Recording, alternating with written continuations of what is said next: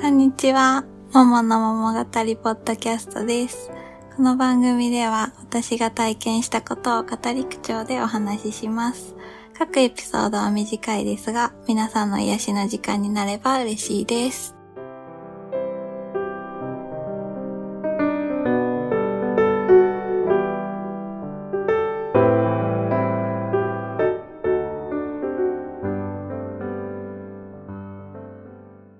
中学校の時に保育士になろうって決めたんですけど、一個だけ大きな不安がありました。それは、ピアノが全く弾けないし、音符も読めないことでした。ドレミファソラシド書かないと、もう絶対弾けなくて。なので、高校の入学と同時にピアノ教室に通い始めました。家のすぐそばにあったので、まあ、歩いてそこに通うことにしたんですけど、めちゃくちゃ厳しい先生で、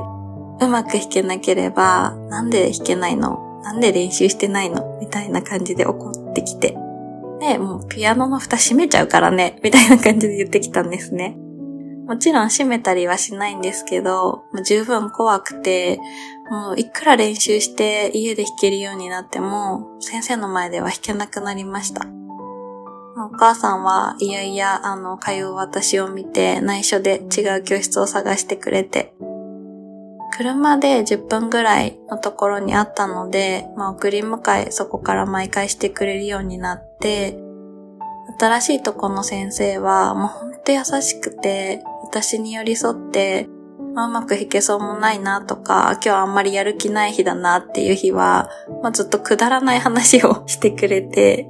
学校のこととか、まあ、その練習方法の相談とかもすごい乗ってくれて、そしたら、どんどん先生のことがまず好きになって、そしたらどんどんピアノも好きになって、難しい曲も弾けるようになりました。私が好きだった、あの、カノンっていう曲があるんですけど、それも弾けるようになって、もうピアノが本当に好きになりました。短大に入ってからは、まあ、ピアノの練習部屋っていうのがあったんですけど、仲のいい子がとってもピアノが上手で、まあ、いつも私たちその部屋でお弁当を食べて、その後にピアノの練習をするっていう形で、もう本当に一日一回は絶対ピアノ弾くっていう感じで過ごしてました。先生やその友達のおかげで、短大時代にはもう本当にいろんな曲を歌いながら弾けるようになりました。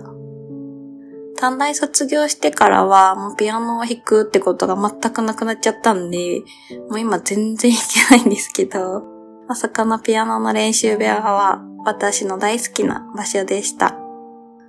嫌なことを無理やりやろうってさせるんじゃなくて、優しく寄り添ってそういうふうに気持ちが向くようにしてくれた先生とか、楽しんで弾いてる姿を見せてくれた友達がいたからこそ、私はピアノを好きになることができました。